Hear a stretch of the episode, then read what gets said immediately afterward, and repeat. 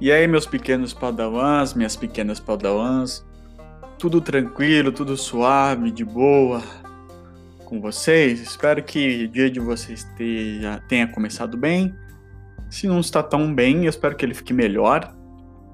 E hoje vamos dar continuidade uh, aos assuntos da ciência política, que são importantes para vocês no terceiro ano do ensino médio, para compreender a evolução da dos grandes movimentos, dos grandes acontecimentos políticos que servem para a gente compreender todas as relações políticas entre os homens, inclusive as relações políticas que nós encontramos atualmente. Né? A gente tem observado desde a primeira aula lá da Grécia Antiga que a discussão sobre como os homens se organizam politicamente, como, as, como os contratos sociais são, são organizados, né? Quem ocupa o Estado, né? Será que quem ocupa o Estado tenta se beneficiar do poder que o governo lhe dá, né? É, na aula passada, por exemplo, a gente observou que ah, com o processo das revoluções burguesas, né, a classe que se apodera do poder político às vezes utiliza-se do Estado, da política, para é, se beneficiar e manter certos privilégios. Ao mesmo tempo em que ela pode se utilizar do Estado e, da, e, dos braços do Estado, por exemplo, é, como a polícia, né, o exército, para punir todo tipo de movimentação política que contraria os interesses de quem está no poder.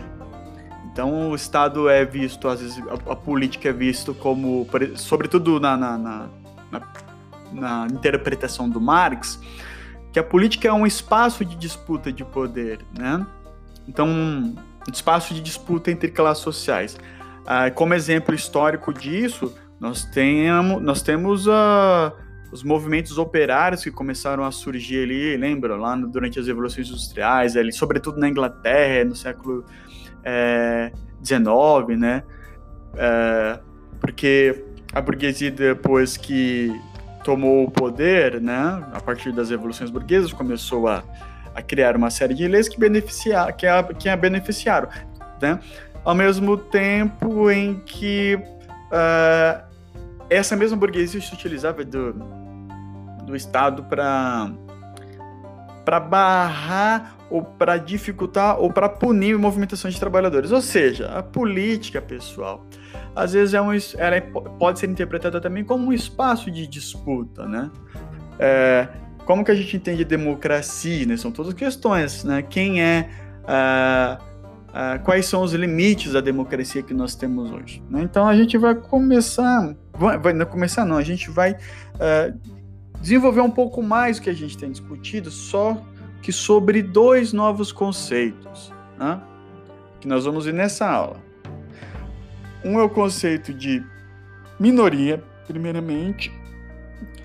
Outro é o conceito de movimentos sociais, certo? Uh, então vamos lá começar com minoria.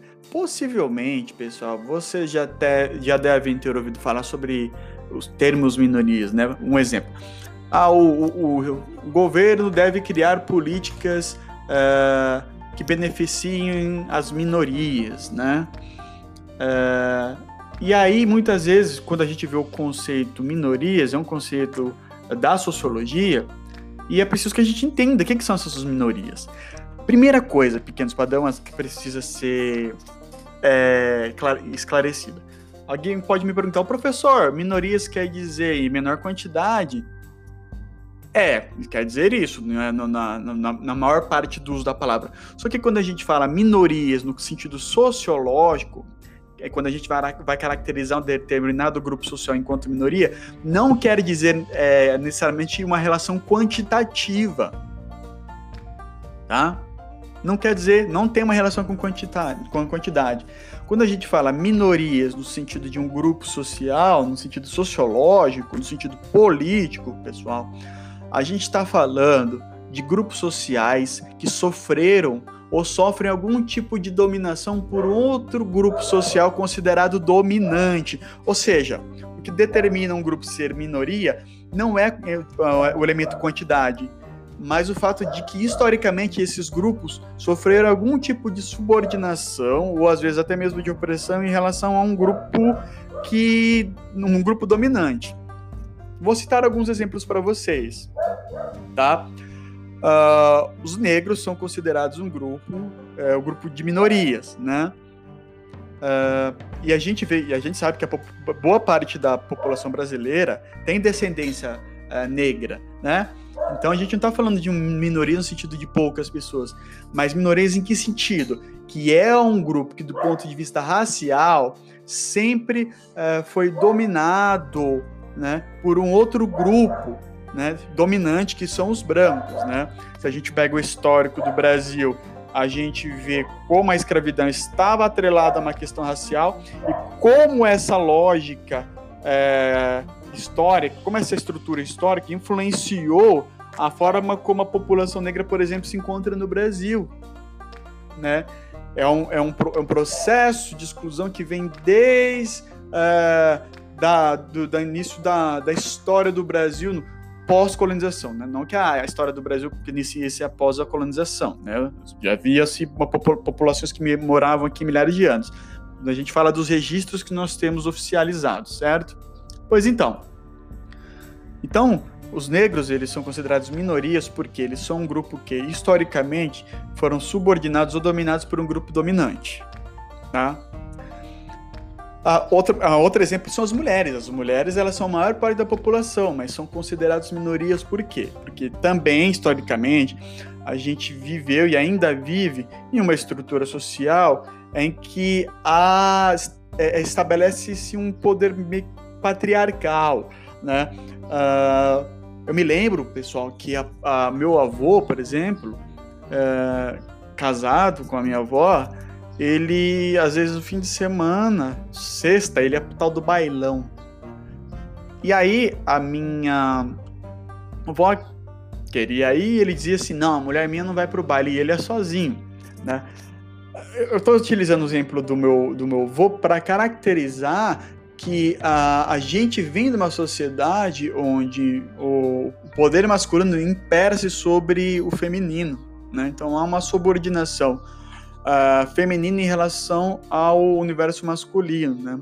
E daí a gente fala que isso gera uma série de comportamentos que, como o achismo, por exemplo. Né? Então, nesse caso, as mulheres são consideradas minorias porque, historicamente, elas sofreram uma espécie de dominação por um outro grupo social dominante, que são os homens, certo?